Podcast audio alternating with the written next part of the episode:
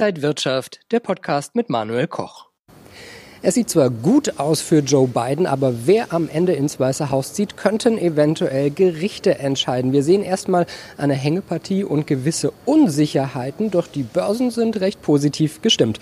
Bei mir jetzt Max Winke vom Broker XTB. Schön, Sie hier zu sehen. Die Börsen und gerade die Wall Street haben ja wieder ein Comeback gefeiert, nachdem es in der vergangenen Woche ja nicht ganz so gut aussah.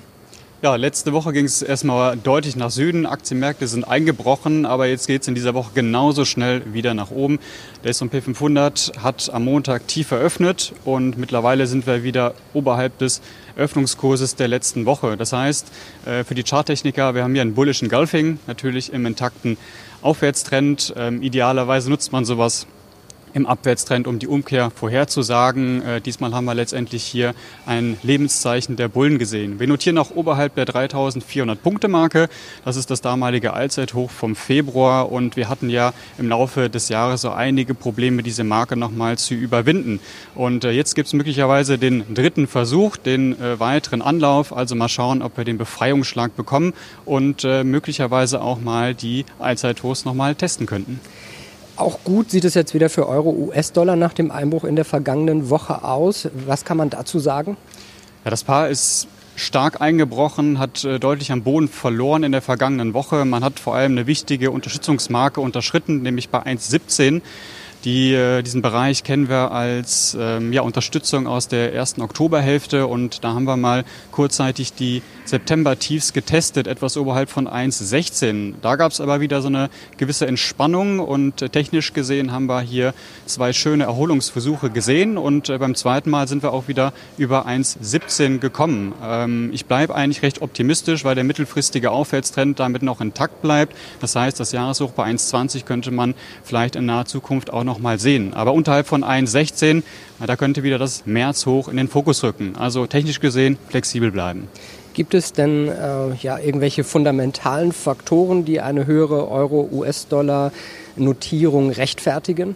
Ja, man sollte sich vor allem auf die allgemeine Risikostimmung konzentrieren. Das heißt, der Dollar gilt natürlich als sicherer Hafen und äh, alles, was die Risikostimmung verbessert, sorgt natürlich dafür, dass es wieder etwas Auftrieb geben könnte beim Euro-Dollar-Paar. Und äh, wenn wir schon über den Dollar sprechen, dann äh, muss man den Schuldenexzess natürlich erwähnen seitens der FED und der US-Regierung. Das heißt, hier gibt es Inflationserwartungen ähm, mittel- bis langfristig und das schwächt natürlich die Dollar-Aussichten. Aber es gibt natürlich auch ähm, einen Dämpfer seitens der Eurozone. Wir haben eine extrem hohe Euro-Bewertung. Wir haben die EZB, die nachliefern muss mit einer lockeren Geldpolitik. Ähm, also mal schauen, ob, ähm, ja, ob dem Euro dann letztendlich hier ähm, ja, ein Ausbruch äh, gelingt. Ähm, ich bleibe auf jeden Fall ähm, optimistisch, auch charttechnisch. Mal, mal schauen, wie sich die Lage entwickelt, insbesondere mit der Coronavirus-Pandemie und der Lockdowns in Europa. Ja, wenn wir jetzt so ein bisschen in die Zukunft schauen, was bewegt jetzt die Märkte? Was sind so die Market Mover?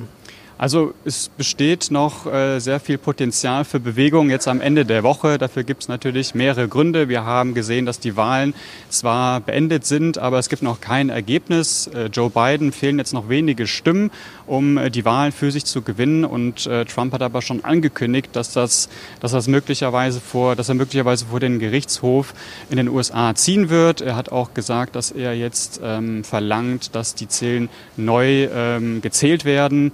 Und ähm, das könnte äh, also dazu führen, dass wir mehr Unsicherheit nochmal bekommen und äh, sich das Ergebnis der Wahlen nochmal so ein bisschen nach hinten verschieben, verschiebt. Und äh, wir haben heute Abend noch Zinsentscheid der FED, das heißt wichtiges Ereignis ähm, von der geldpolitischen Seite.